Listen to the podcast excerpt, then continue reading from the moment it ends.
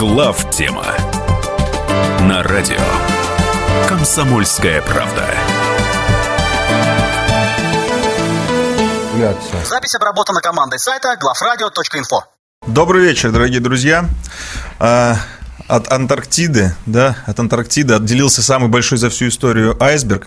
И мне очень понравилось высказывание ученого Николая Дроздова, который сказал, что э, пингвины, конечно, спрыгнут и вернутся туда, где им теплее, среди пингвинов дураков нет. Ну, среди пингвинов дураков нет. Видимо, в отличие от людей. Да, а мы поговорим про людей сегодня. Э, это главная тема в студии Михаил Юрьев и Илья Савельев. Михаил Владимирович Леонтьев на подходе, на подъезде, на подлете. Любой вариант выбирайте. Главное, что он мчится к нам. Немножечко э, программных и, как говорится, технических заявлений. И да, кстати, вот ты говоришь про айсберг. Если уж ты заговорил про погоду, а я тут очень смешное прочел э, в интернете шутку что гидромедцентр, но это не на самом деле, гидромедцентр а, обещал, что в ближайшие выходные москвичи передохнут от дождя, но не сказал, где ставить ударение в слове передохнут. Тоже хорошо. А вот, кстати, не зря э, либеральный и креативный класс это один все-таки, как это говорится, одно общество, одно сообщество, потому что я хорошую рекламу увидел телеканала Дождя, спонсор э, московской погоды, телеканал Дождь. Неплохо сработано. Да. А, объявление. Друзья мои, хорошая, приятная новость, с нее очень э, радостно начинать нашу сегодняшнюю программу. 15 июля, для всех, кто еще не в курсе, кто не заходит в наши, в наши соцсети ВКонтакте, на сайт главтема.рф, для всех, кто этого не слышал, объявляю, 15 июля 2017 года, года в городе Воронеж пройдет наша летняя конференция, которую мы назвали так общими словами «Россия и мир в 21 веке. Экономика и общественное устройство». Для тех, кто хочет э, побывать там, принять участие своим вопросом. Э, ну и всячески как-то, не знаю, быть в курсе, заходите на главтема.рф. Здесь висит большой баннер с красной э, плашкой, на который вы можете нажать и уже узнать, как туда попасть. 15 июля в городе Воронеж конференция. Михаил Зинович э, и я, мы туда выдвигаемся в пятницу вечером. То есть завтра, по-простому. То есть завтра, по-простому. Ну, естественно, продолжается, значит, интеллектуальная битва у нас на сайте за самую лучшую высказ... высказанную мысль, сформулированную если она высказана... Ну, за, за материал. За материал, да, за материал. Раз э, в три месяца. Там в два... в два... А, в два месяца у нас два, будет небольшая дискуссия год, на пять да. человек, эксклюзивная в полгода. Это будет уже персональная дискуссия. И для победителя годового соревнования.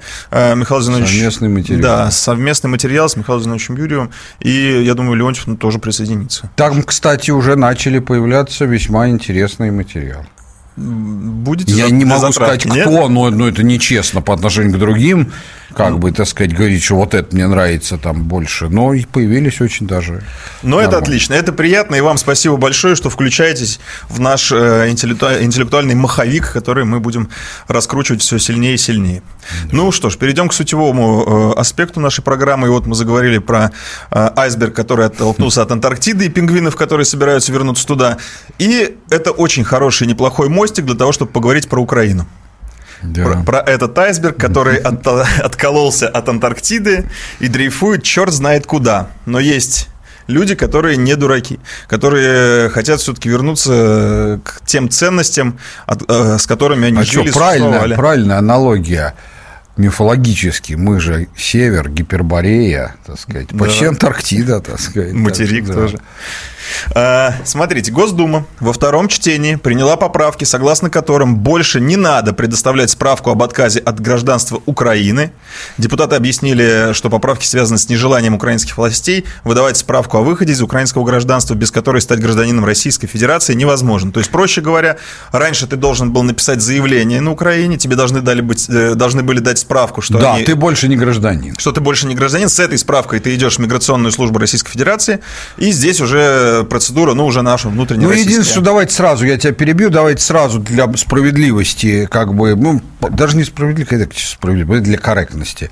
Скажем, что это несущественно, что украинцы не хотят их выдавать. Может, у них просто плохо работает государственная машина. Я вполне, кстати, допускаю такую Что у ситуацию. них плохо работает государственная машина, весь мир видит. Это понятно. Нет, я имею в виду, что, например, они могут ее не выдавать не, не в связи с тем, чтобы в Россию не А, ехали. то есть это не политизировано. Ну, вполне может быть, что для этого нужна какая-то, согласно, что у них в законе написано, согласно какой-то инструкции, которую не разработали, или там, так сказать, там, после получения ответа об отсутствии розыска из МВД, а МВД, так сказать, не имеет базы данных, ну, легко можно себе представить, что те, может, и не со зла их не выдают, что они их не выдают. Хотят, не хотят, для нас не важно. Их, Да. их трудно получить. Но мы же тоже не просто так для Украины исключение делаем. Ну да, да, конечно. То есть мы-то здесь все-таки для нас это решение политизировано, причем в нашу Согласен, сторону. согласен. Я, я в данном случае корректность по отношению к украинцам. К нашим, что мы их поддерживаем. Мы их поддерживаем. Что наши кстати, нам корректность проявляют. Но э, повод для беспокойства со стороны Украины есть, потому что вот голые цифры, статистики, они подтверждают то, что отток из Украины жителей есть. Потому что, смотрите, с 2014 года в гражданство Российской Фе- Федерации приняли всего 55 жителей Украины, а в 2016 гражданами России стали уже более 100 тысяч украинцев. Э, В начале 2017 года вице-спикер украинского парламента Ирина э, Геращенкова опубликовала свои данные, и по ее словам, за последние два с половиной года российский паспорт получили 170 тысяч украинцев. Э, И я так подозреваю, что с нововведением вот этой нашим Государственной Думой эта цифра должна увеличиться просто многократно. Безусловно, причем а вы же тоже поймите, все вот думают, что работа, так сказать, там, там нет работы, у нас есть работа, там на улицу страшно выйти, по крайней мере, во многих местах. У нас безопасно все-таки, в уличном смысле, по крайней мере, стало. А ну, на самом деле дело же не только в этом. У нас же очень лояльное отношение. Вот у нас, если человек получает гражданство, становится гражданином России, то он мало того, что имеет теоретическое право на российскую пенсию, он ее начинает получать завтра. Ну, если, конечно, у него там, если он подходит По критериям. по критериям официальным, таким же, как для всех остальных.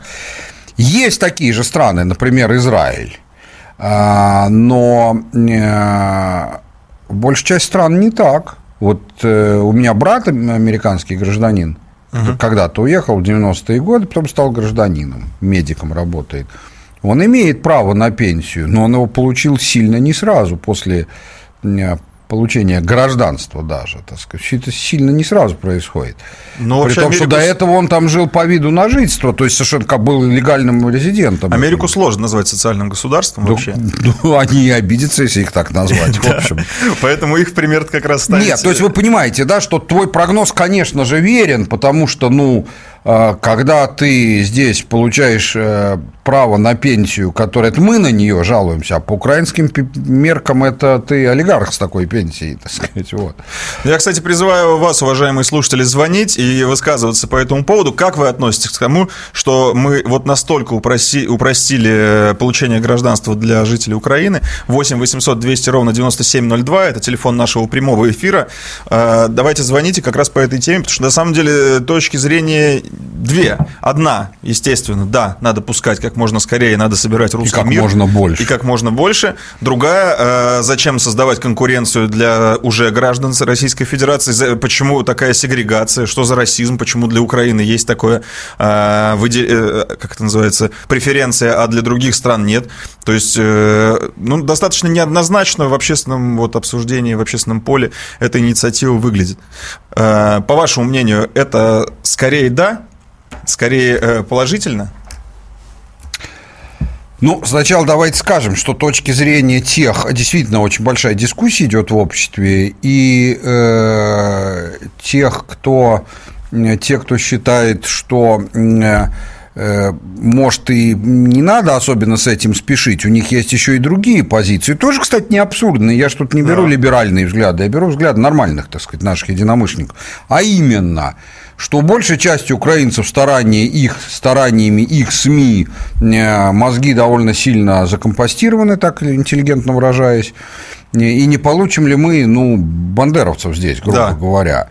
Не будут ли они засланными казачками? Да. Ну, Но я предлагаю э, развивать эту тему в следующем отрезке нашей программы. Вы звоните 8 800 200 ровно 9702. Ждем вас, пока небольшая пауза. Передохнем. В студии Михаил Юрьев и Илья Савельев. Мы продолжаем. Сейчас коротко напомню, что 15 июля в городе Воронеж пройдет наша конференция. Для тех, кто хочет э, побывать там, поучаствовать, заходите на сайт главтемы.рф. Там все, все подробности. А мы продолжаем разговаривать про гражданство, э, про упрощение получения гражданства для украинцев. И нам дозвонился Александр из города Москва. Александр, Алло, здравствуйте. здравствуйте. Такой вопрос Михаилу Диновичу. Можно два вопроса сразу? Один от себя, другой от своих э, коллег по биофаку, если Ну, возможно. давайте, да. Уже с био- по биофаку-то уж точно. Я сам кончал его. Да, да, да, кафедра микробиологии. Я. Нет, не- а вы микробиология, а я вирусология. Ну, почти одно и то же. Так. От Арбеков. А, знаю, знаю, знаю. Да, да. Михаил Динович, такой вопрос. Три вопроса даже сразу. Почему э, в 2014 году не начали наступление до конца? Мариуполь, по крайней мере, можно было освободить. Вы какой 14 год имеете в виду? Нашего Ну, века. сейчас. А, 2014. Да, не да, 1914. Хорошо. Тогда тоже было 2000. наступление. Правда, не под Я знаю. Мариуполем, да. Там Так. еще армия Самсонова попала в Польшу. потом. Было, Да. ну, в Польше, да, в Пруссии, да. Второй вопрос. Вот эти события в Сирии, в мире, не являются они, скажем так, с религиозной точки зрения, э, предвестником строительства третьего храма Соломона? Это второй вопрос. Вот. И третий вопрос э, по поводу экспедиции Дятлова от биофаковцев моих. Что там все-таки случилось, если вот так вот? Вы ну, прям-? А вы меня с Вангой не путаете? Ну вот как я могу вам ответить на вопрос, что случилось с экспедицией Дятлова, которая, между прочим, была за год до моего рождения? Ну откуда я знаю, так сказать? Я не исследователь, не ясновидящий. По третьему вопросу просто не то, что ничего не знаю, а просто отказываюсь отвечать. Я все равно Всё, тоже... Ну, по Дятлову мы, Ровно. кстати, после программы, помните, у нас была дискуссия, мы много конспирологии развели и посмеялись. Согласен. Ну, посмеяться все Да. могут. Да, не- Теперь по несмотря на вашим вопросам. Первый вопрос очень интересный. Почему мы не захватили? Причем понятно, что в 2014 году действительно, э, вне всякого сомнения, за несколько дней можно было бы э, занять всю Украину без единого человека потерь с нашей страны. Э, Из чего, кстати, не следует, что сейчас можно сделать. Нет, можно, конечно, тоже сделать. Конечно, мы победим и довольно просто, но это уже будет совсем не без потерь. Какие-то потери все равно будут, асимметричные в нашу пользу, но тем не менее все равно будут. А тогда это было возможно. Почему же этого не сделали? Есть очень значительное количество людей, в том числе людей, которые, ну, как бы сказать, обтекаемые, скажем так, не понаслышке знают, э, как работает наша государственная машина изнутри и, и, чье слово является не последним в государстве, да, которые стоят на позиции, что надо было это сделать, а потом вступить в торг с Америкой насчет отдачи ей, ну не ей, а как бы, так сказать, в отпущение обратно в независимый статус э, Украины, собственно, Малороссии и Галиции, то есть Украины без новороссийских, без, без девяти областей Новороссии. Э, Там и так сказать, да, не вступил бы этот осколок в НАТО, э, так сказать, э, да и хрен с ним. Это и так неизбежно. Есть такая точка зрения, я, в общем, к ней всегда склонялся и, наверное, склоняюсь и сейчас. Она, она описана за 10 лет до этих событий в книге «Третья империя», вот ровно так. Но все дело в том, что э, я прекрасно понимаю и логику нашего президента, который решил этого не делать. Хотя, поверьте, обдумывал всерьез. И такой вариант тоже. Дело в следующем. Дело в том, что, сделав это, тогда ли, сейчас ли, неважно, мы даем а, тем, кто... тем, кто хочет конфронтации с Россией, не горячей войны, а просто предельно возможной конфронтации без горячей войны, мы даем дикие козыри в руки. А таких, как мы знаем после избрания Трампа, тогда мы этого не понимали, сейчас мы понимаем, что их просто, они просто рулят. А вот скажите, пожалуйста, что это могут быть за козыри, если сейчас у них, по-моему, скажу. все вентили открыты на полную? Нет. То есть Нет. можно было бы и сильнее. Конечно, торговая эмбарго. Вот что чего. Вот чего нам, вот чего мы по-настоящему боимся. Вовсе не все это с финансированием, это все можно пережить. А вот торговая эмбарго полная, И эта вещь достаточно, это, эта речь достаточно, вещь достаточно серьезная.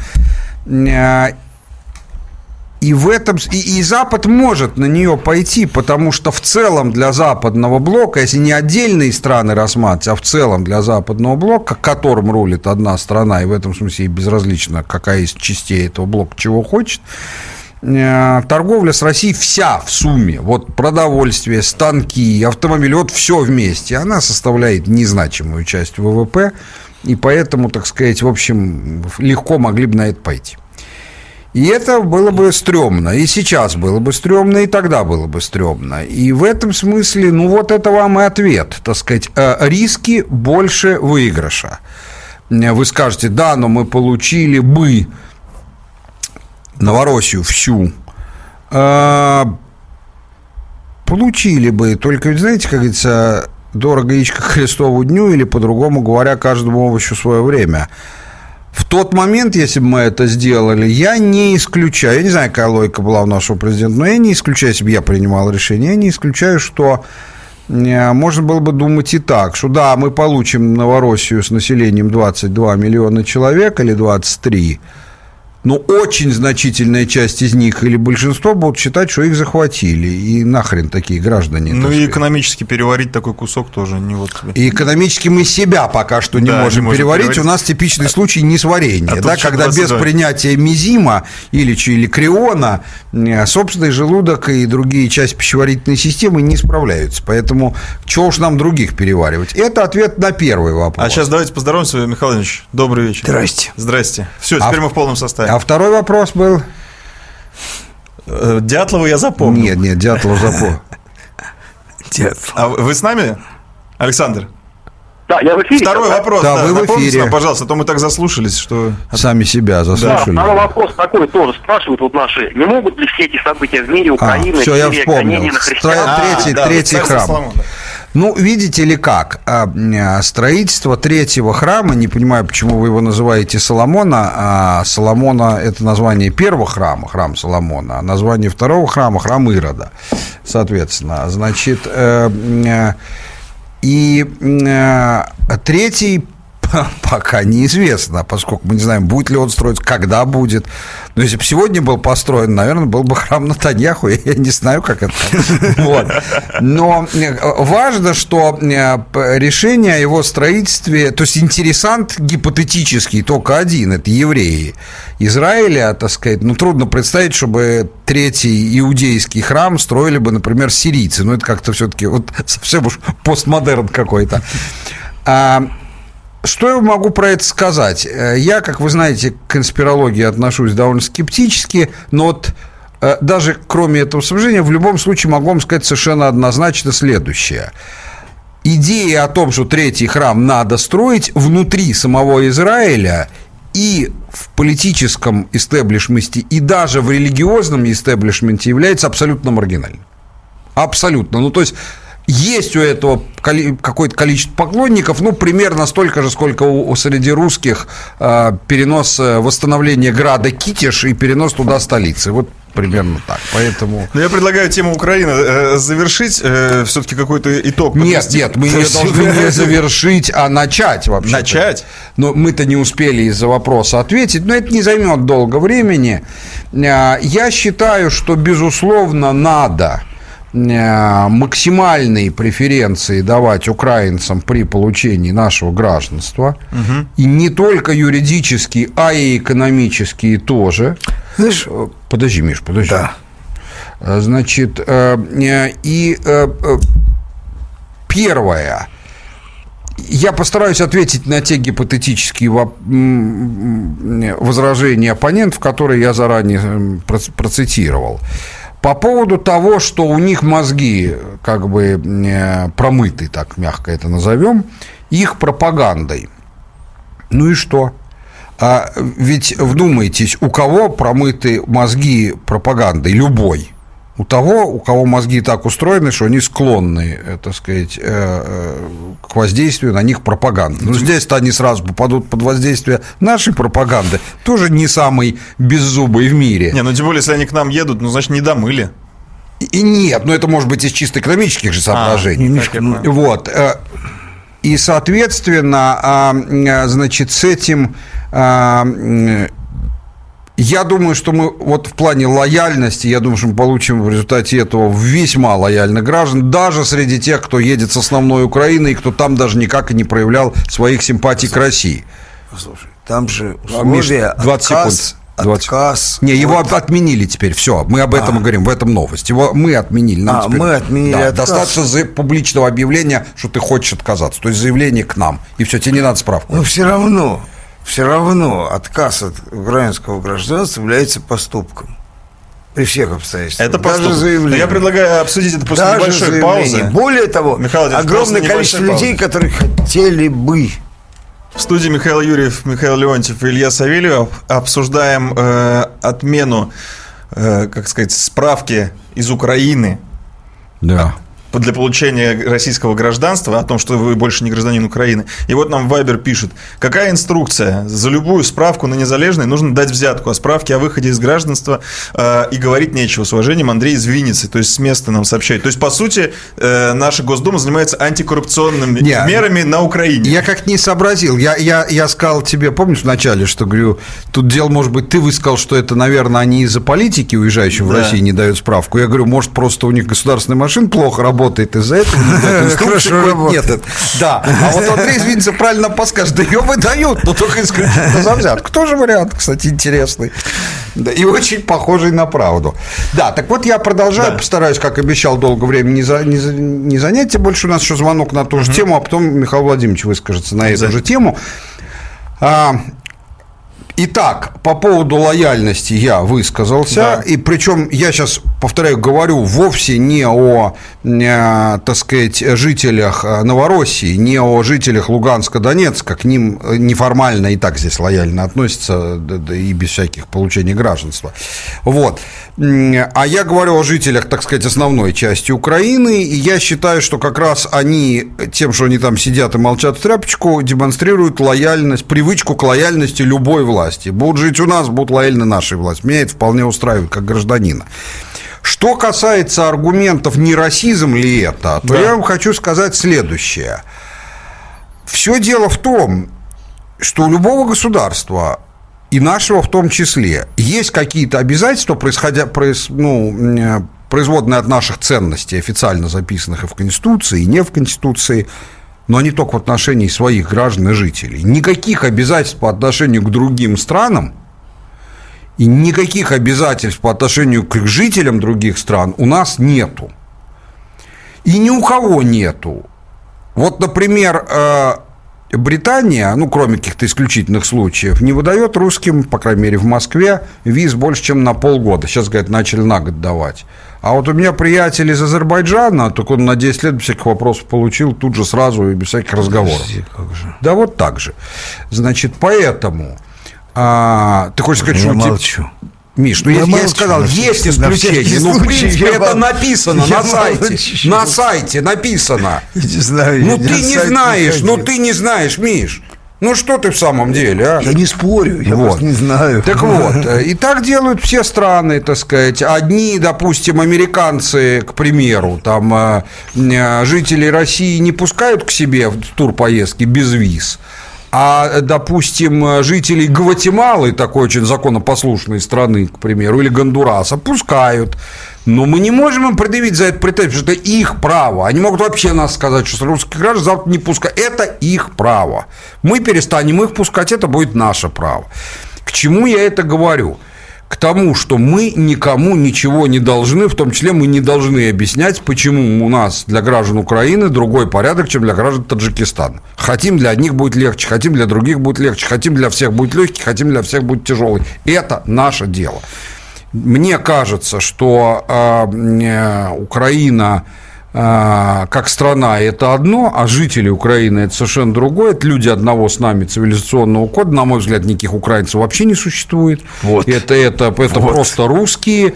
Поэтому мы просто завозим себе некоторую часть людей, некоторое количество людей, довольно большое, я думаю, не, которые являются русскими, одурманенными вражеской пропагандой. Я обращаю ваше внимание, что у нас и в нашей родной стране есть тоже миллионы Есть. наших русских, которые одурманены еще сильнее, э, так сказать, вражеской пропагандой. Ну что же, это жизнь, с этим надо в открытом обществе. Надо их объявить украинцами. Это, кстати, между прочим, хороший ход. Надо их э, не обозвать украинцами. Э, Никаких украинцев в действительности в природе нет, это полный бред. А, поэтому Вот. это не будет иметь юридических последствий. Да, Какие юридические последствия? Это все равно, человека э, э, Гондонова позвать. Ну, какие Миш, юридические Миш, последствия? Миш, держи себя в руках. Подожди, а какое, какое это, это слово? Это не совсем хорошее? слово такое. А, ну Да, ладно. значит, Презерватив. паспорт за это не дают. Презервативом, извините. Это, пожалуйста, да. Извините.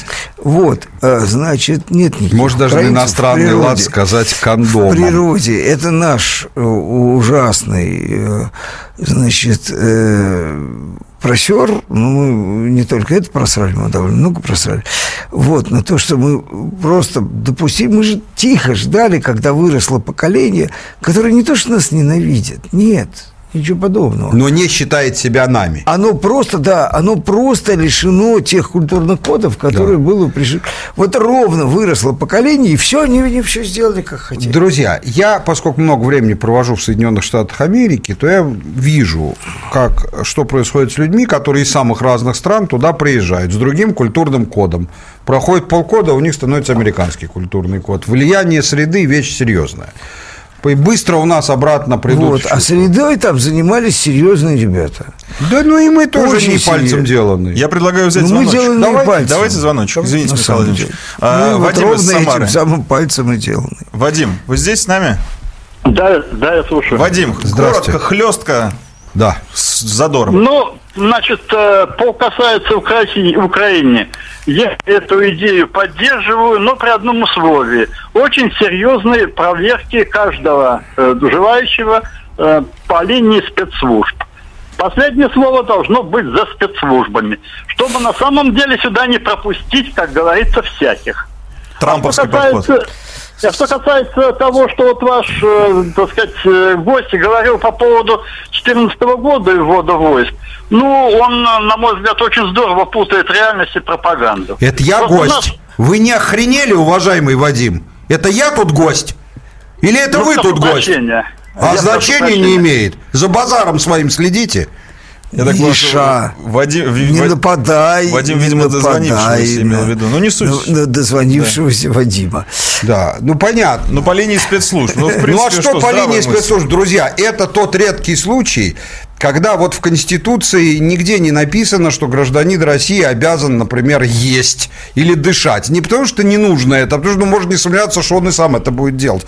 Можете не сомневаться, что спецслужбы и так будут всех проверять, и не сомневайтесь, что последнее слово будет не за кем другим, а именно за ними. Вы абсолютно правы.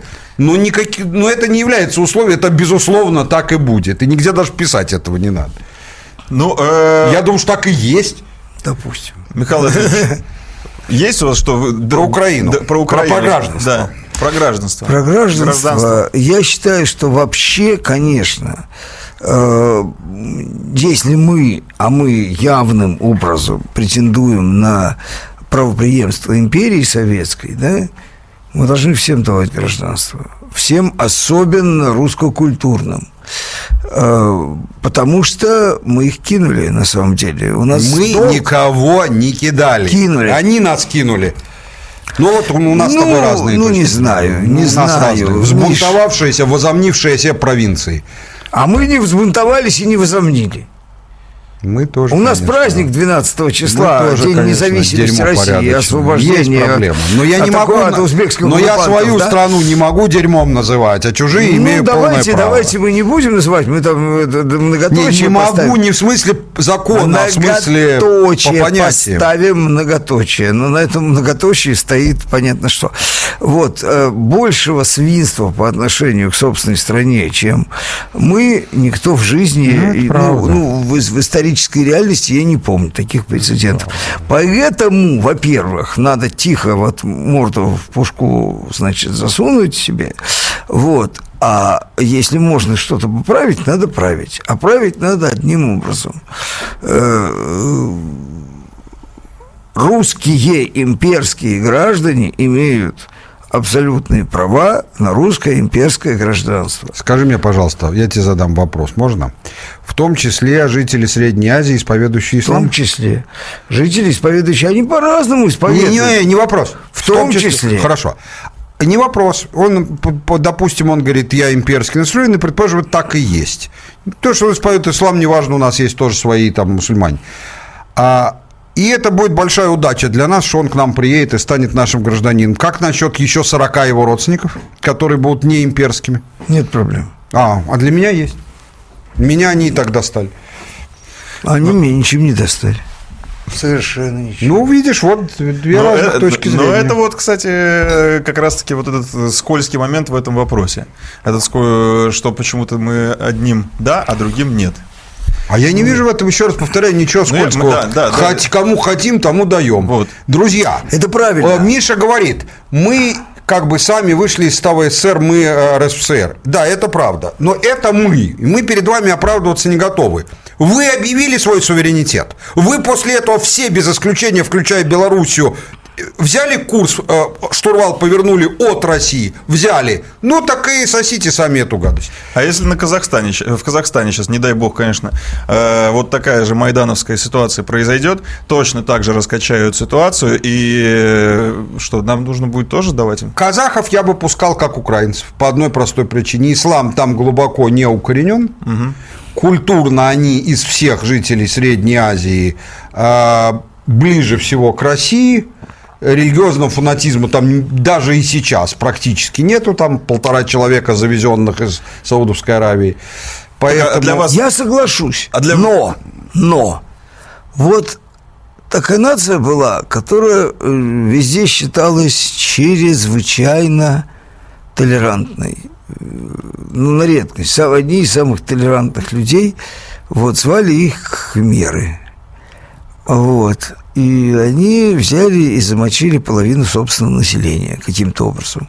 Чего Ну, в не истории не половину. делал никто. Ну, Треть. Не, они ничего подобного, они Треть. заняли второе место по проценту уничтоженного собственного населения. Первое, первое заняла гуманная Германия во время 30-летней войны. Не, Михаил Зинович, а- Бавария обезлюдила вообще после нее. А, Ну, это Английский давно было, путешествие- это Ну, давно было. что Просто Да, у меня вопрос Было, но по поводу вот этого различия. Для вас останавливающим фактором является 40 человек родственников или ислам? Потому что вот по поводу... 40 человек родственников, исповедующих ислам, из которых 25 будет реально исповедующих ислам. Опять чё тебе исповедующий ислам-то ислам ваххабитского толка.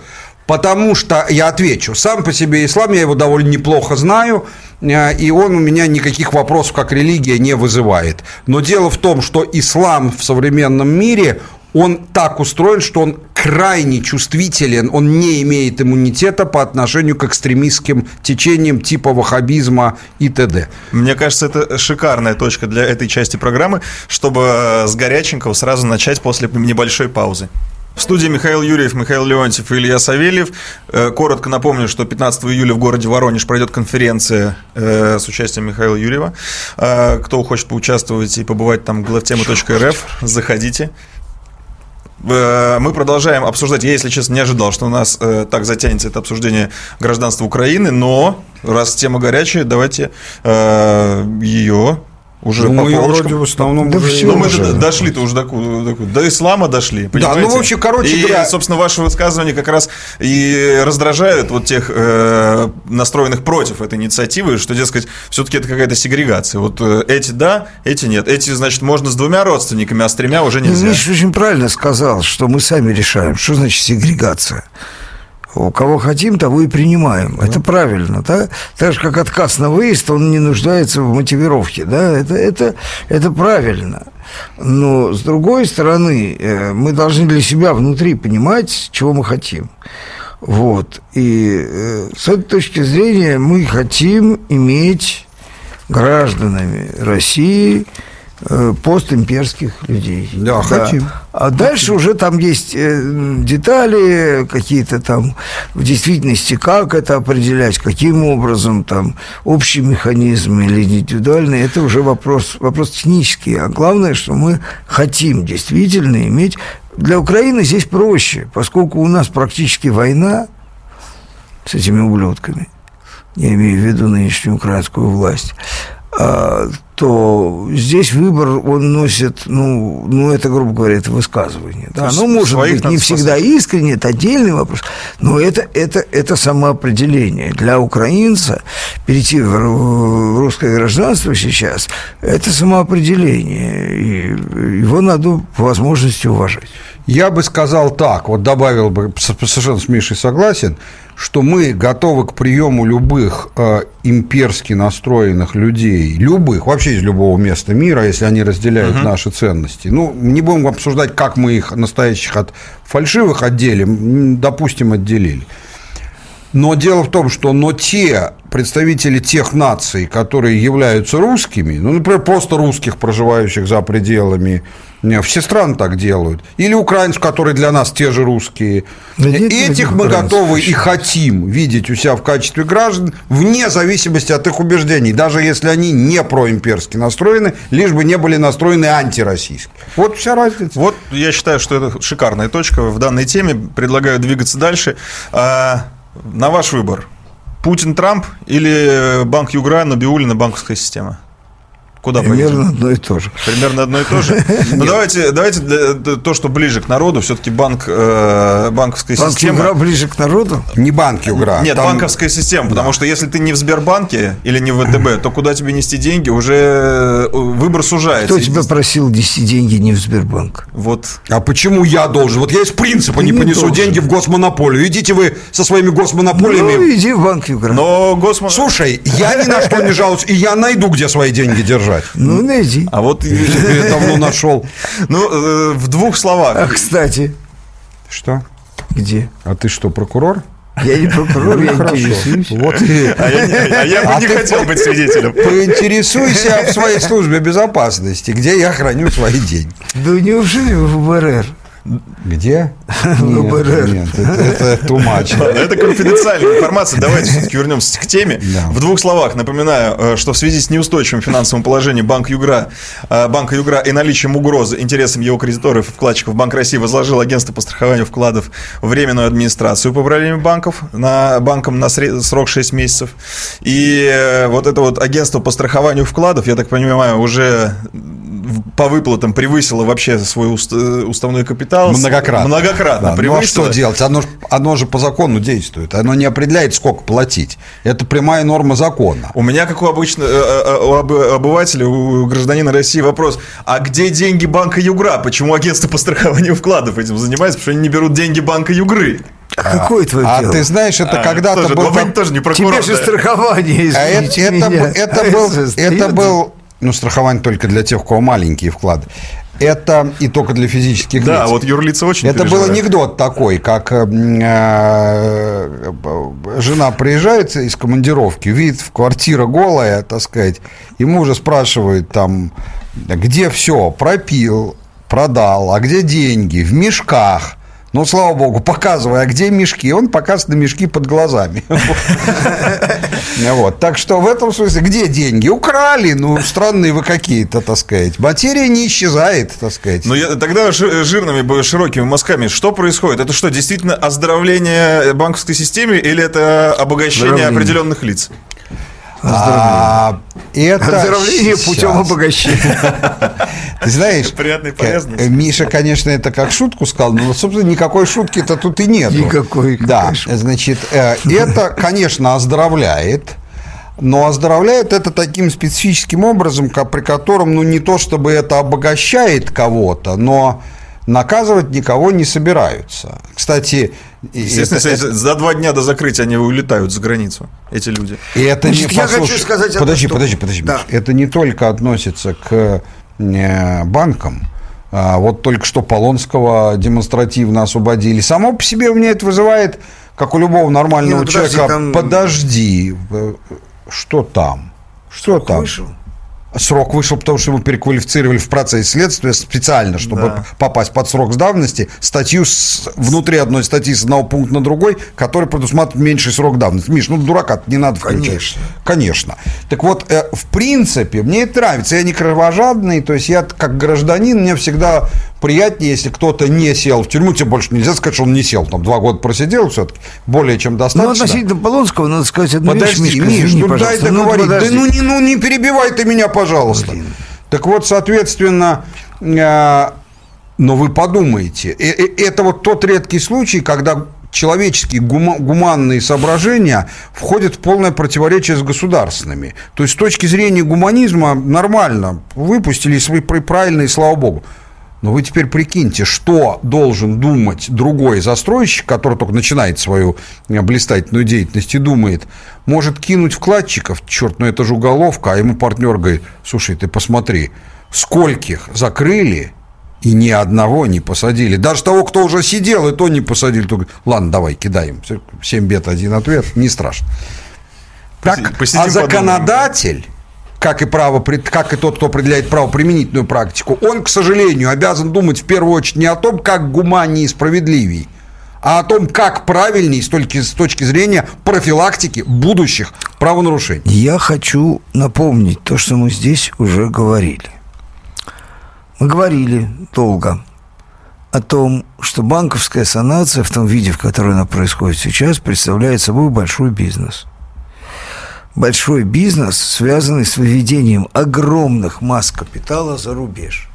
Никто из серьезных операторов этого дела не пострадал. Значит, Это правда. я подозреваю сговор. Или так случайно получилось, что все эти люди, они находятся в городе Лондон, и никто их никогда не выдает ни при каких обстоятельствах, кроме нескольких идиотов, которые, очевидно, не поделились по дороге. Вот. Но и их не выдают. Нет, ну там сидят э, полтора инвалида, э, в общем, в основном третью. А, но Вот. не в Лондоне. Не в Лондоне, нет, здесь. Вот. И это с одной стороны. При том, что деятельность российских банков абсолютно прозрачна для ЦБ. Абсолютно. Все они видят. Все они прекрасно видят. И когда из банка выводятся деньги, они это видят. Видят они это, понимаете? Видят. Идеальным образом. И ждут, пока деньги выведены, а после этого наступают какие-то там меры, да? Ну, они говорят, и поэтому что... де- А потом еще, еще, еще вступает в дело, значит, вот этот самый стабилизационный фонд, то есть не стабилизационное страховое агентство по страхованию, и оттуда тоже как бы интеллигентно. Не всё весьма, доходит до людей. Тоже деньги частично не в такой степени, но тоже некоторым образом э, как бы Как бы. прилипают куда-то. Вот- Вот это огромный большой бизнес, длящийся годами. Люди, имеющие к отношению к этому бизнесу, являются организованной преступной группировкой. Какие роли они в этой группировке, это не мое собачье дело, извините меня, выявлять, да, но они являются этой группировкой, и пусть кто-нибудь докажет, что это не так. Ну, вообще-то у нас презумпция невиновности, никто не должен доказывать, что это не так. Не Ну, знаю. я с тобой Но согласен. мне кажется, Думаю, даже оно всё. Не быть не знаю, надо для того, чтобы какая понять- тут презумпция, извините меня, когда это годами. Вот 8 лет, они сейчас 3 года, почему-то они себе скостили срок. Они говорят, 3 года мы занимаемся санацией банковской системы. Как 3? По-моему, 7. А куда 4 года предыдущих делать? Ну, тогда еще Набиулиной не был. При этом руководитель. Была, была, была, была. Да, э, что, Прервемся ненадолго. Она 8 давно. 800 200 ровно 9702. Это телефон прямого эфира. Небольшая пауза, после чего звоните. С удовольствием с вами пообщаемся. И продолжим. Запись обработана командой сайта главрадио.инфо. Михаил Юрьев и Михаил Леонтьев в студии, Илья Савельев вместе с ними, мы как мушкетеры. А, Продолжаем. Я так вот не могу собраться, потому что мы тут вне эфира обсудили немножечко нашу банковскую систему. Э, В эфире такое нельзя говорить. А, И продолжаем. И продолжаем. И я вот не экономист тоже уже догадываюсь, что все-таки это похоже больше на ОПГ, чем на санацию. Но люди, которые занимаются этой санацией, э, очень Клянутся, что они не ОПГ. клянутся, что не ОПГ, самое Они главное. выглядят какими-то бедными. На самом деле они, по-моему, просто-просто обиженные, какие-то опущенные. Потому что они в этой системе не являются ни первыми, ни вторыми, ни третьими лицами. Они какие-то четвертые. Вот, Ну, вот вся вот эта вот публика, вот, вот траченная молью, наша банковская, она явно не является основным бенефициаром. Ну, самое- явно. сам- самое обидное- Явно не у них есть алиби. Вот, и они действительно не вид делают, не то, что там, там мимикрия, а они просто-просто вот очень-очень третьего разряда товарищи в этой системе. Ну, плевать, кто там ОПГ. Самое главное, что терпило народ, потому что э, э, АСВ превысила свои капиталы. И деньги, которые им государство дает, это деньги налогоплательщиков. Деньги, которые исчезли, это деньги юрлиц. А, Почему? И физлиц Ну, если э, превышает. вкладом. Если Ну, превышает слушайте, страховку. а вот есть репрезентативная совокупность фактов. Количество людей, как сказать, Выведших. фу, укравших А есть слово. деньги у клиентов, проживающих в городе Лондон, репрезентативно. Этих людей много. Они являются абсолютными уголовниками. Стопудовыми. Их никто нам не собирается выдавать. Их деньги лежат э, в банках западных, да, они работают в этой системе. Ну, расскажите мне, что это случайно. Вот так, а, вот так случайно получилось, да? Вот, вот, вот взяли вот так. Билетов, кроме как на Лондон, никуда не было, поэтому... Вот, вот, ну, да. ну, слушайте, ну это смешно. Это смешно. Это организованная деятельность по ограблению, в том числе и российских физических и юридических лиц, поощряемая и поддерживаемая этой самой мировой финансовой системой, а наши товарищи являются их подельниками. Просто подельниками. Мелкими, вонючими, ничтожными, неуважаемыми подельниками. Не организаторами, не вдохновителями, не бенефициарами, а просто так. Вот, вот.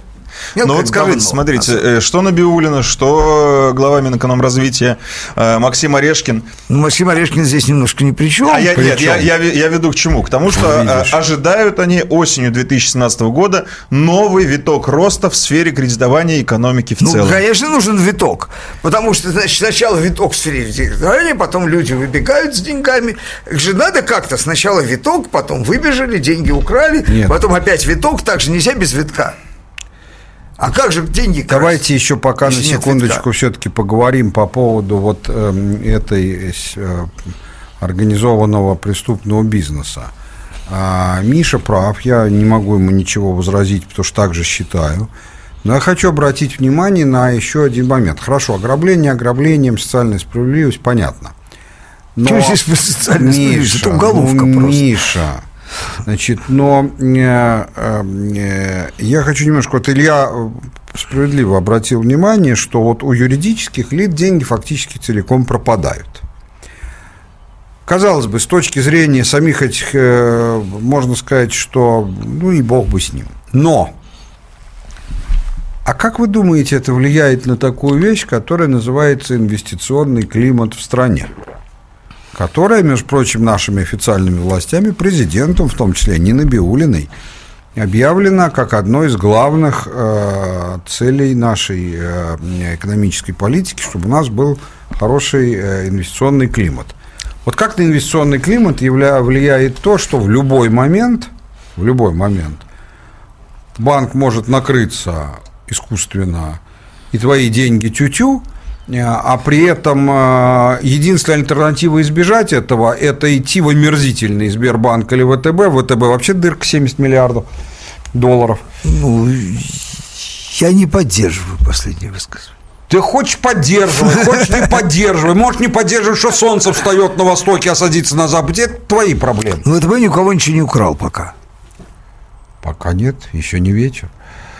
А, Важно, что э, я, как э, сам бывший российский бизнесмен, а ныне просто российский гражданин, э, я категорически не желаю, чтобы была банковская система, которая меня подталкивает нести деньги в- В два банка. к людям А нестандартной себе ориентации в эти два банка. Вот, значит, э, в переносном смысле. Подожди В секундочку. переносном смысле. Это переносном, но я искал Переносном. эквивалент. Ну, переноси да. давай, Вот. да. Значит, я вообще не люблю госмонополий, а, вот, в отличие от Миши, который их любит, потому что работает в одной из них. я не работаю. Как, с какой радости у нас монополия? Ну, у вас. А С что? какой радости? Где мы работаем на сурово конкурентном рынке? Ну, Ты что, шутишь? Да. У нас определение монополии больше 35% рынка федерального. Нет, это олигополия, во-первых. Нет, это монополия. Пари будем держать? Прилюдно Будем в эфире. держать Ты проиграешь его. Будем Ну, держать ладно. пари, мы не монополия. Да ну, конечно, не смеши. Ну где? Ну о чем ты? Любая организация, которая имеет больше 35% рынка, является монополией. Просто по закону Российской Федерации. Михаил Зинович, давайте в русло. Неправда. Да, ну Согласен. хорошо, тем не менее. Категорически. Я даже не хочу дискутировать на эту тему. Это требование закона. Инвестиционный климат. Да, Нет инвестиционный климат. Значит, понятно, что когда тебя, либо у тебя есть перспектива потерять все деньги своей компании, либо когда у тебя есть вторая перспектива, ты вынужден нести деньги в Сбербанк, и тогда, может быть, они сохранятся.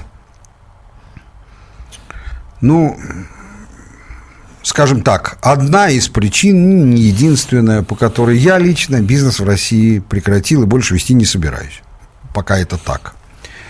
А жить, работать, на баррикадах сражаться, если придет, с А на удовольствием. электричке ездить с, с удовольствием. Нет. Я, пожалуй, на Бентли лучше. Так вот, а, а, вот так вот, так сказать. У нас есть звоночек. Давай. Давайте. Алексей из Московской области дозвонился, я так понимаю, что э, по банковскому вопросу. Алексей? Да, здравствуйте. Здравствуйте. Алексей, Подмосковье. А, Спасибо вам большое за передачу. С вами с маяка. Спасибо. А, Вопрос как раз по банковской системе. Вот сейчас э, накрылся банк Югра. А, Там порядка 180 миллиардов а, вкладов частных. Сейчас говорят о том, что практически 75 миллиардов из этих это забалансовые вклады. И, соответственно, людям а, не будет выплачена компенсация. Такая же была проблема, насколько я помню, в Татфонбанке. Это Да. в Татарстане. Да. И, соответственно, здесь вот вопрос, потому что э, очень многие из этих людей, которые вкладывали, они, да, бывают, там, гнали за большими процентами, может быть, за два там лишних процента по сравнению с Сбербанком, но они ничего не получат.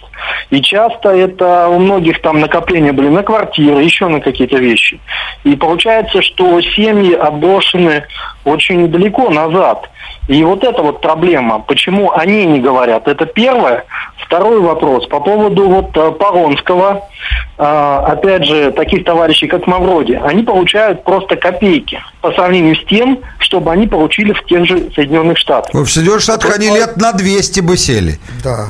Так вот вы говорили как в одной из передач, если вы помните, про налоговиков в США, что там обычный налоговый инспектор может дать льгот на миллиарды долларов. Да. И по вашему мнению, а, вы так высказали, что единственное, что их огораживает о том, чтобы, э, скажем так, за взятку это делать, это боязнь.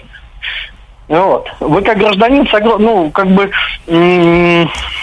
э, Я как гражданин считаю, что люди должны бояться до колик нарушать закон. А у нас государство, судебная система говорит, что не бойтесь, не переживайте. не, не, если в части разбойного нападения и так боятся, а вот в части вывести деньги из банка и уехать в Лондон или обмануть вкладчиков, да, этого не боятся. Люди за это не садятся. Ну, давайте пару слов после небольшой паузы. Все-таки, может быть, вы с своей профессиональной точки зрения скажете, что людям хоть как-то, я не знаю, как, как, этому Не, ну относиться, как человек жить с вообще этим, на самом это деле. Вот. Мишка меня не поддержит, сейчас он опять на меня будет кричать.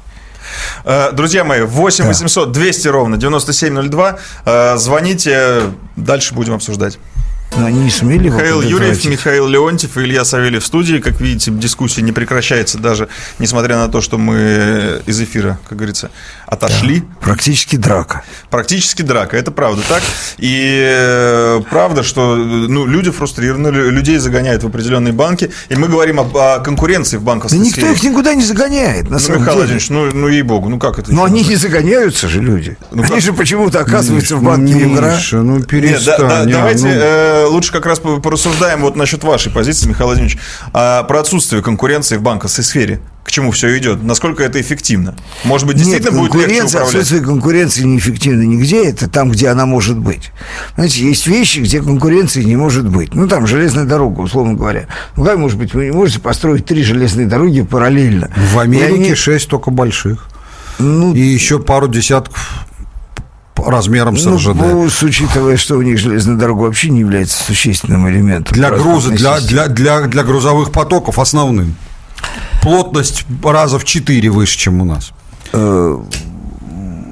Этими самыми э, автомобилями они возят. Неправда, глубокое заблуждение. Вот. Глубокое. Нефти около половины в Америке перевозится железной дорогой, Ну, а не трубопроводом. Давайте просто вот сейчас, то, как выглядит банковская система сейчас, потому что да, это санация, как бы мы ни говорили, что это ОПК, Понимаете, но вот, она вот- необходима вот же. отталкиваясь от реальности, очень трудно говорить о чем-то рациональном, потому что наша банковская система, она вообще в значительной степени вырожденная. Она Можно очень, это назвать системой? очень странным образом да, формировалась сначала, потом.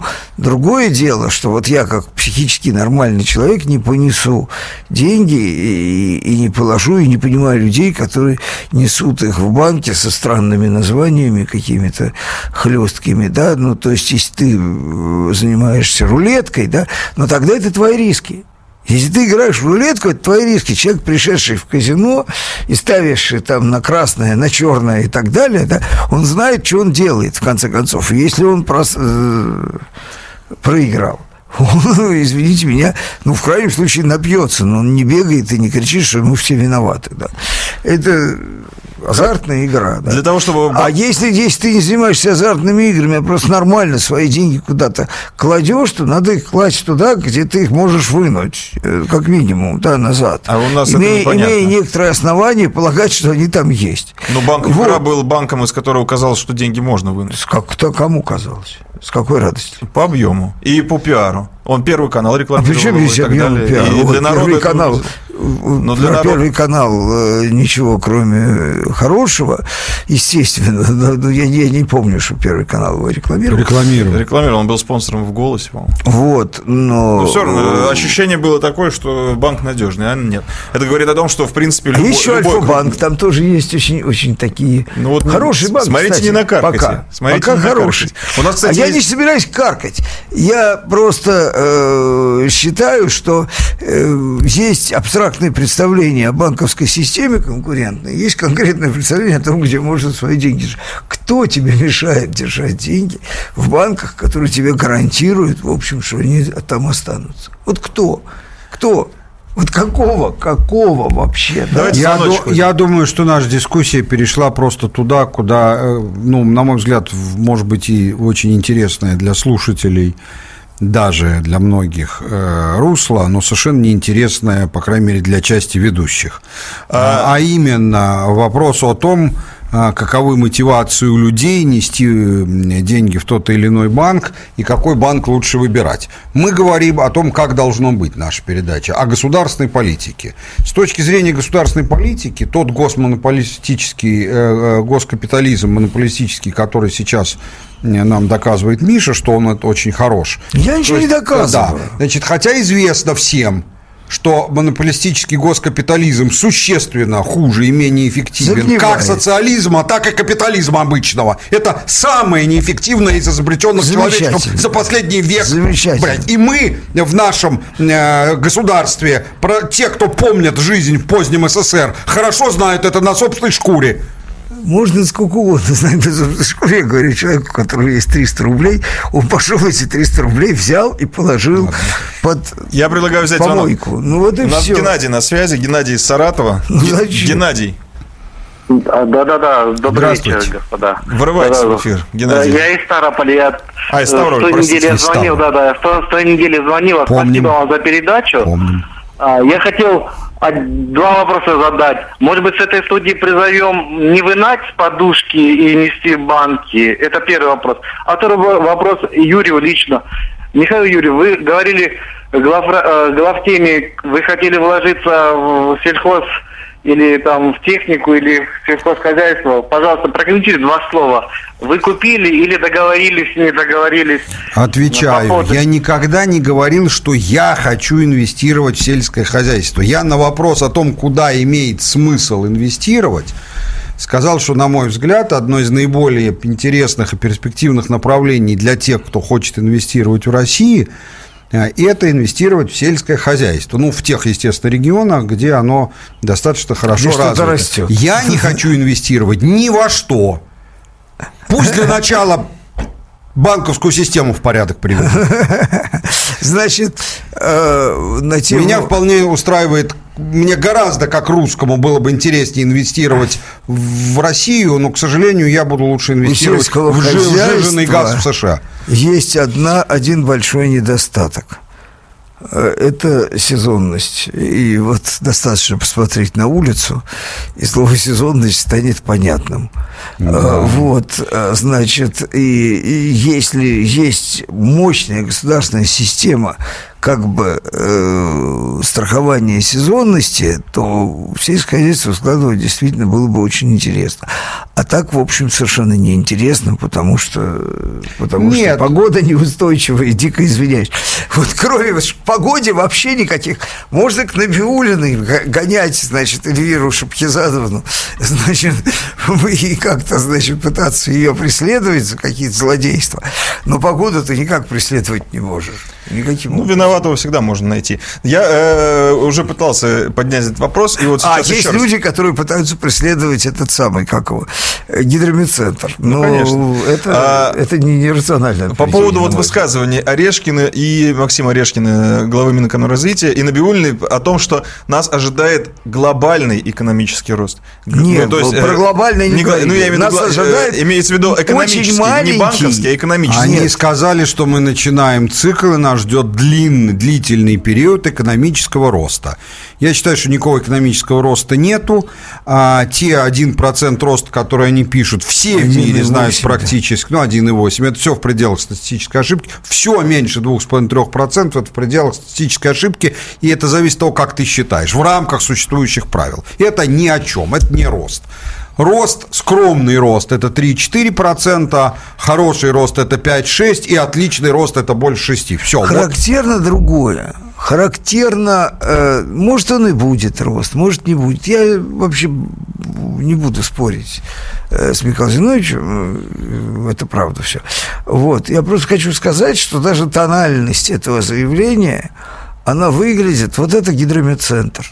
Эти ребята вдруг обнаружили, что причем они даже не могут себе приписать на самом деле заслугу этого роста, и даже, даже у них не хватает наглости это сделать, да, они присутствуют при неких погодных колебаниях, которые происходят без их воли и сознания. Ну вот они обнаружили, что температура повышается. Надо же, больной там перед смертью потел или не потел. Это фантастическая, конечно, система экономического управления, она запредельна просто. Э, Я, э, значит, э, в свое время отказался от права или от возможности, может быть, комментировать экономическую политику российского правительства, потому что она характеризуется одним словом. Это Ну, слово не надо- называется не надо- без- безумие. А, я думал, я хотел сказать, не надо вслух. Нет, нет, это интеллигентное, вполне Я хочу, я хочу еще добавить строго по банковской тематике. Что почему, вы можете спросить, ну а почему ты так скептически относишься к перспективам нашего экономического роста? Почему ты не стоишь на позициях, как э, Леонтьев, э, про погоду? Что может не будет, может будет, типа никто не знает. Я отвечу. Потому что организм не может, вот не надо быть гениальным диагностом, чтобы сказать, что организм, в котором вместо 5 литров крови один, или полтора, что он не сможет жить нормально. Поскольку кровь экономики – это деньги, поскольку наша экономика в разы недомонетизирована просто по меркам всех развитых стран мира и хороших развивающихся тоже, то, соответственно, какой тут экономический Эти рост? люди высосали, высосали из экономического тела России деньги. И таким образом они борются с инфляцией. Они ее практически уже Вот- вот- почти вот- вот побороли. ты знаешь, слово «высосали» мне кажется немножко неправильным, потому что оно вызывает такие ассоциации, вот вообще слово «сосать» в русском языке такое, так сказать, ну, сос- со- сосем-то мы, а не они.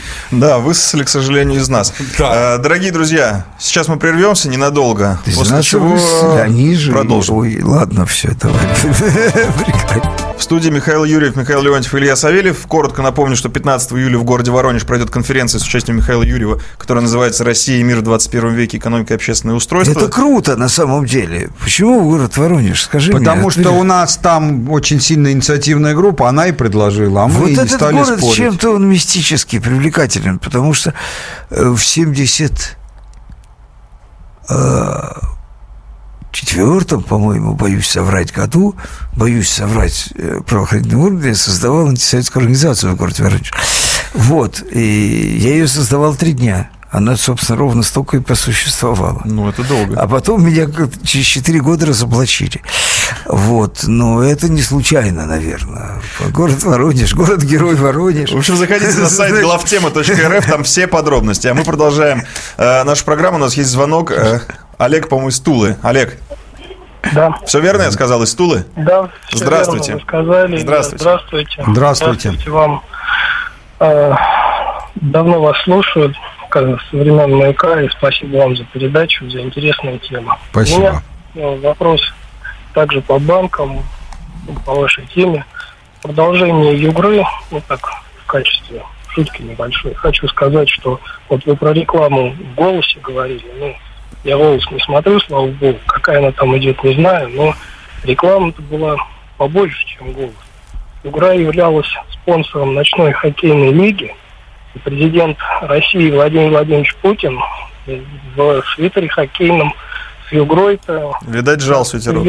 Югра играл в хоккей. Так что тут уж реклама Первый канал не канает. Можно мы промолчим?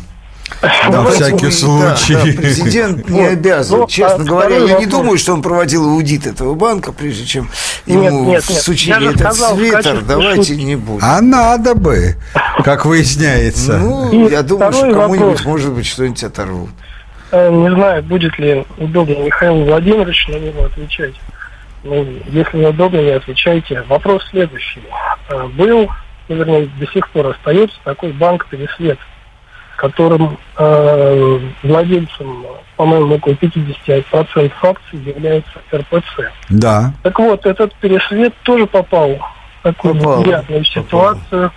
И его санирует, если я правильно Санирует, ничего не да. забыл, Зве- Всероссийский банк развития. Да, да, да, да, это наш банк. относится- Э, Коптивный. Могу, могу Вот ответить. воп- да. Вопрос.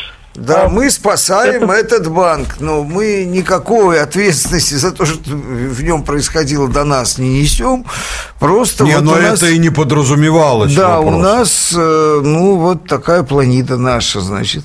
Э, Его понемножку спасать, в том числе и брать на себя много очень, э, как бы так сказать, негатива, оставшегося от. Ну вот спасаем. Ну, если не думаете, что это счастье, что вот наш банк ВБРР вот всю, всю жизнь мечтал, вот просто вот спал и видел, как бы спасти банк с большой дырой. Вот. Ну, будем делать максимально, максимально э, деликатно, как можем. Вот. Ну что ж, продолжим дальше. Что еще Я думаю, по, сказать? по, по банковской- Хотя я считаю, я это говорил и повторю, что сама идея о том, чтобы русской православной церкви принадлежал банк, при том, что в христианстве Спорная судный она, процент вообще-то запрещен, а, это, ну, так очень мягко скажем, это католицизм. Спорная А идея, по-простому я говоря, это возмутительно. Ну, я бы не стал так. Ну, в общем, Для верующего человека это. Неоднозначно, ни зачем, ни, ни, не нужно. На мой взгляд, ну, не мое собачье дело, опять же, но не, на мой взгляд, церкви банк не нужен. Ну, как-то, да, звучит Не даже. нужен. Можно обслуживаться в каком-нибудь чужом банке как-то и ничего. Давайте к- к следующей теме перейдем, потому что, мне кажется, наша позиция уже достаточно э, ясно была выражена. Ну, К Трампу. К Трампу. От да, 7, банка к Трампу. 7 июля на полях саммита G20 в Гамбурге прошли переговоры президента США Дональда Гамбургеру. Трампа и президента А России Владимира они, Путина. как сказал Трамп, слово он такое... Жесткое? Не-не-не, не жесткое, как раз очень мягкое слово. А, э, как он, э, как он характеризовал отношения-то сейчас? А, Восхитительный, что ли? Не-не-не-не, Про не, встречу. нет, нет. Ну, это важно? Важно, важно. Трамп вообще очень народен. Он, я бы сказал, даже сельскохозяйственный по языку. Такой вот он какой-то очень, Лужковец? очень крестьянский. Ну, причем здесь Лужков... Ну, хозяйственник, э, Нет. Ну, не Лужков- украл пока ничего, Койлушков. Жена Трамп? не бизнесмен. Нет, Трамп Ну, не вообще, Батурина, вообще да. производит чрезвычайно позитивное впечатление, но очень смешное. Вот, что радует, даже не одни мы. Конечно, смех – это позитивная эмоция. Вот. э, На самом деле, конечно, все, что происходит, вот это вот... э, Трамп похож на Штирлица. То есть на Штирлица, конечно, похож больше Диллерсон. А Трамп похож на Бормана, наверное, да? Вот вся эта подполье, они в глубоком подполье ведут американскую политику, потому что их могут в любой момент накрыть враги в лице Мюллера там, и Кальтенбруннера, да, вывести на чистую воду. Это, конечно, ну, никогда не думал, что нам предстоит такой кайф смотреть на американскую политику, как на просто, просто на цирк на льду. Это, это смешно, конечно. Вот. А реально в Америке идет... Ну, вот была у нас перестройка, да? Я думаю, что всем так же было смешно на нас смотреть снаружи. Вот. По-моему, у них началась перестройка. Кто бы мог подумать. Чем это кончится, я не знаю. Перестройка Некоторые считают, что американская политическая система такая сильная, что она даже это выдержит. У меня такого впечатления нет. Все также считали про российскую, про, про советскую политику. Наша-то была, наша была позлее, покруче, да, у нас все было схвачено. Спецслужбы, там, единоначалие, вот. А тут просто в разнос запросто можно пойти. И на самом деле ведь э, самое, на мой взгляд, правильное, что может делать Россия сейчас с Соединенными Штатами, это отойти на некоторое расстояние и тихо наблюдать.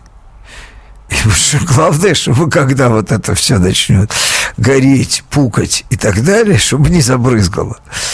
Вот, же потому это что, потому что это, конечно, вопиющий маразм. Просто. Причем люди врут сами себе, верят в это, да.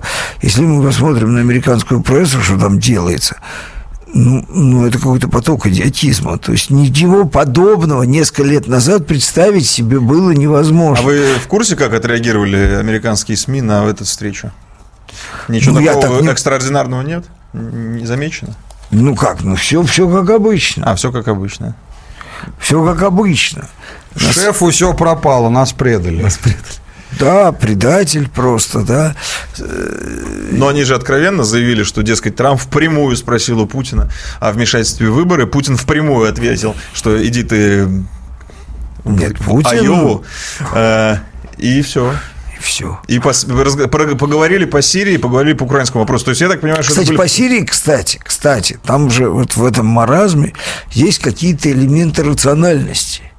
По Сирии на самом деле это сделка, это реальная сделка с реальной уступкой с нашей, то есть из сирийской стороны, потому что ведь речь идет о Отлично. чем? А с их стороны-то что? Есть уступка? С их стороны не Нет очень, уступки с не американской. очень, вот не молодцы мы. Не очень. Ну, я не очень уверен, что нам это прямо вот так надо, да, в рамках...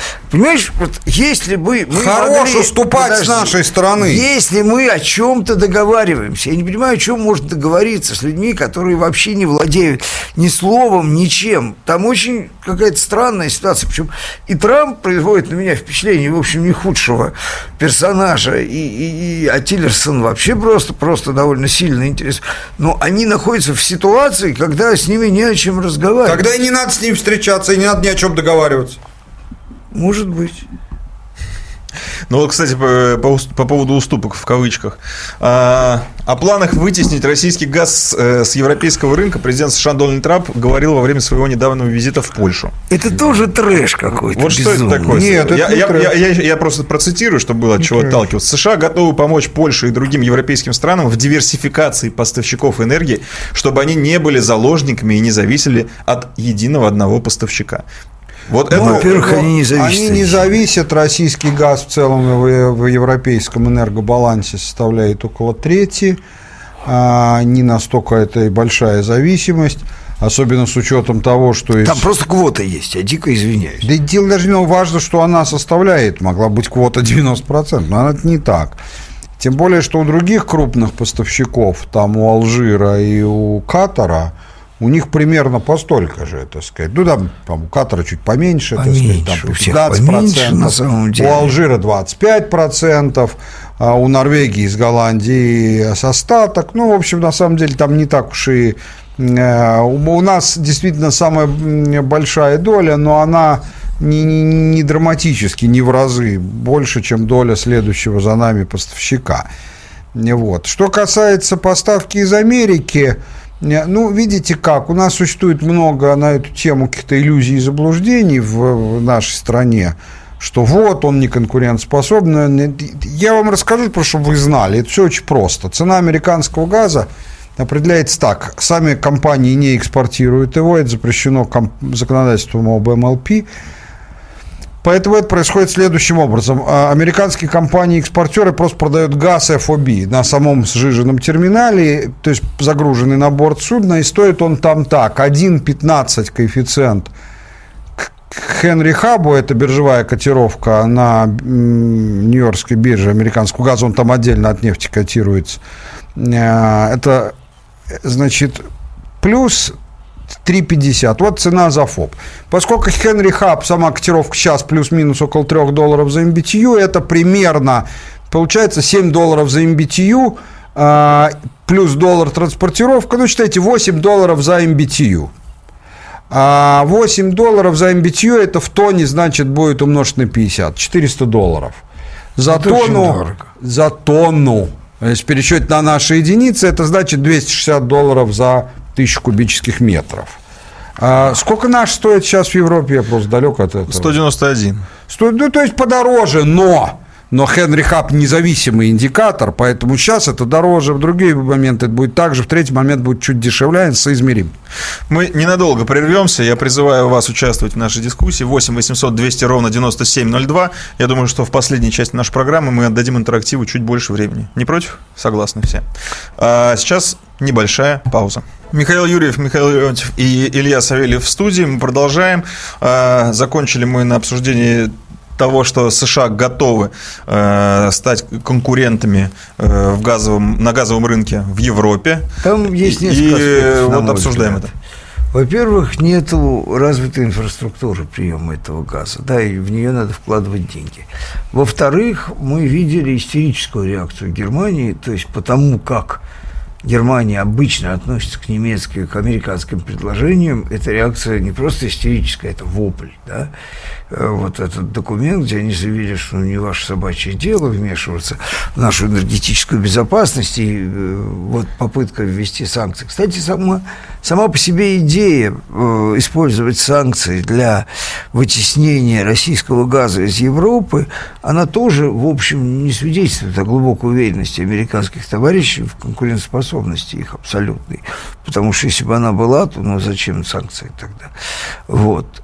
Впервые «Газпром» «Газпром» попадает под санкции. «Газпром» вообще никогда, это совершенно священная корова в Европе, да, ни в личном плане, ни в э, каком другом «Газпром» никогда ни под какими санкциями не состоял. Все в жизни это бывает немецкая- первый раз. Да, нет, я же даже, даже не то, что я против, прошу прощения, но это чревато страшным грызней, страшной грызней между Германией и Соединенными Штатами. Пока в чем не я не вижу ничего признаков. плохого.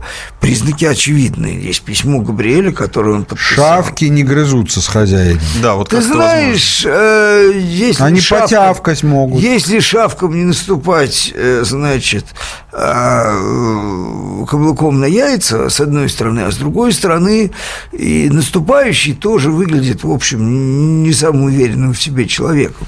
Потому что, э, значит, одно дело там Америка, консолидированная, а другое дело Трамп, который боится э, в сортир сходить, потому что там же его ждут русские хакеры стопудово. Вот. Э, Поэтому я, я думаю, что это все чревато самыми интересными. А вот это э, явлениями. гавканье, как А потом, ну, с какой радости Германия уступит Польше роль э, европейского лидера, в том числе и в области газораспределения. Да? Ладно, Северный поток-2 еще не построен, но один-то уже построен, да. Вот, и, и это все делалось, э, мягко говоря, с благословения германской власти, да. И я думаю, что это все, в общем, в свое время, когда Соединенные Штаты держали Европу э, в состоянии э, боевой готовности, все равно сделка Газтруба прошла. И Европа послала Соединенные Штаты и, значит, сделала всю эту инфраструктуру, которая до сих пор живет и существует, благодаря которой мы живы. Вот. А, несмотря на холодную войну, коммунистический режим э, и совершенно иной уровень мобилизации идеологической. Не думаю, что в том состоянии политическом, в котором сейчас находятся Соединенные Штаты, они готовы спровоцировать войну с Германией. Потому что Германия тихая, ее никто не трогает, она ни на что политически не претендует, но до сих пор Соединенные Штаты на ее поляну пальцами так глубоко не залезали. Не было такого. А, звонок есть. Владимир из э, Санкт-Петербурга дозвонился. Владимир, здравствуйте. Здравствуйте, Здравствуйте. уважаемые э, участники дискуссии на глав э, теме. Э, у меня два вопроса. Первый вопрос э, по газу. В Хорватии э, какова судьба этого многострадального терминала, который там по жиженному газу они собирались строить? Э, Что там на Балканах э, происходит? Там вроде то ли Сербия, то ли Болгария, то ли все сразу э, хотят к турецкому потоку присоединиться. Ваше какое мнение? Ну и лично к Михаилу Юрьеву у меня вот такой вопрос. Прочитал с большим удовольствием вашу книгу «Третья империя». Особенно меня потрясли главы про семью и экономику. Скажите, пожалуйста, вот очевидный налог с продаж, который, кстати, в Соединенных Штатах тоже э, существует. Не совсем, Один там он только на 93-м розни... там он только на розничные продажи, а у меня он на все. Да, это понятно. Но скажите, ведь в 93-м году, э, я так понимаю, вы, вы были, так сказать, поближе, да, и видели, э, что же это за подонки такие, э, которые этот НДС э, ввели, который, по сути дела, и похоронил всю промышленность. Тогда, по-моему, он чуть ли не 28% был. И почему э, сегодня тема обсуждения перехода э, с НДС на налог с продаж э, является табу. Вот мне как предпринимателю просто НДС не дает развиваться. То есть я бы хотел бы э, инвестировать в какое-то там производство, у меня рыбная фирма, да, чтобы там э, сортировкой заниматься, филетированием ее. Я когда начинаю э, считать и понимаю, что НДС у меня всю кровь высосет. Ну, начнем, начнем, начнем с конца. Вы абсолютно правы. Присутствующему здесь Михаилу Владимировичу Леонтьеву принадлежит публично сказанная фраза, которая достойна того, чтобы быть цитатой, что в НДС скрыто все в его названии, а, что если у вас налогом облагается добавленная стоимость, то она стимулирует любого бизнесмена поменьше добавлять стоимость. Вот. Что, в общем, действительно так и есть. НДС ужасный налог с точки зрения вредности для экономики. У него есть единственная полезность, что он довольно легко администрируется, а, но это А, полезно... Минфин так, так это и мотивирует. да, но э- даже это не аргумент, потому что это а, преимущество не по сравнению с налогом с продаж. Налог с продаж еще легче э, администрируется. А, а, значит, ну, что я могу сказать э, на эту тему? А, э, ну, как бы э, табу, вот почему сейчас это табу, я вам могу сказать, и на самом деле э, как раз ничего особенно вредительского здесь со стороны наших властей сейчас нету, в отличие от того времени, которое вы, в общем, по делу вспомнили. Э, Дело в том, что на самом деле была в свое время создана рабочая группа, так случайно сложилось, что я довольно хорошо знаю про ее работу. Сейчас, в последние, там, несколько лет назад. А, Как раз по замене, а, налог, по, замене НДС налогом с продаж. А, И, в общем-то, не встречала особенно такого уж, ну, ну, Минфин был против. Минфин всегда против всего. У него ну, да, судьба такая. Ну, А- это фискальные маньяки. да, это фискальные маньяки, да, их так воспитывают, так сказать. Вот. То есть, там, почему бультерьер бросается на человека? Вот какой правильный ответ? А потому что его так воспитали. Он на всех бросается. Вот так и Минфин, он на все бросается. Вот. А, но, тем не менее, на высшем уровне, в администрации, везде, так сказать, было понимание, но а, Дальше, так сказать, ну, не хочу называть фамилии, будем так, скажем, один из руководителей нашего государства, в общем, вполне резонно, когда начался кризис, сказал, что во время кризиса менять налоговую систему, это, в общем, э, ну, безумие. Это правда, так сказать, потому что, ну, всегда есть элемент неопределенности хотя бы в том, кто как Ну, хотя будет бы переходить. администрирование да, выросло, даже если оно да. в целом и легче и так далее. Я сделаю вам предсказание. Я думаю, что когда у нас кризис закончится, одна беда в том, что э, кризис как плохая погода этим летом. Совершенно непонятно, за- захочет ли он, закончится ли он вообще. Но тем не менее, а, значит, э, э, когда, если он закончится, экономика начнет оживляться, к этому вопросу вернуться, и я шансы перехода на это рассматриваю как довольно высокие. Ну, на самом деле, э, есть такая концепция, что в налоговой системе должна быть стимулирующая функция. Вот. И, на мой взгляд, эта концепция здравая, да, то есть налоги должны стимулировать хорошее и не стимулировать плохое. Ну, так вот, в общем виде. Но у нас никогда в э, финансовой администрации не было сторонников этой модели. Никогда. Вот сейчас Их и щас Шаталов, нету, и нет. сейчас нет. И их нет. Почему их нет? Это какая-то загадка природы. Но их нету. И никакой, кроме фискальной функции, то есть ободрать все, что можно, вот все, что плохо сопротивляется, у тебя отнимут. То, что хорошо сопротивляется, его могут не отнять, потому что, ну, потому что не дали просто не дали, да, типа ногами отбились. Вот, вот это и есть, э, собственно, структура э, российской налоговой политики. Ну что ж, друзья мои, напомню в финале нашей программы, что 15 июля в городе Воронеж э, мы с Михаилом Зиновичем отправимся туда завтра. Будет конференция, которая называется «Россия и мир в 21 веке. Экономика и общественное устройство». Постараемся охватить как можно больше тем. И э, призываем вас заходить на сайт главтемы.рф. Там есть все подробности. Приезжайте, мы всех ждем. А, с теми, кто там не появится, Россия мы встретимся. будет стать Воронежем. Да. С теми, кто туда, там не появится, встретимся в следующий четверг. В следующий четверг вы встретитесь только Савельев и Леонтьев. Мгм. А вы... А вы... Я в этот момент буду в Нью-Йорке. Запись обработана командой сайта главрадио.инфо. Чтобы ну, он что ж, друзья мои, хорошей всем недели, плодотворной. Глав тема на радио Комсомольская правда.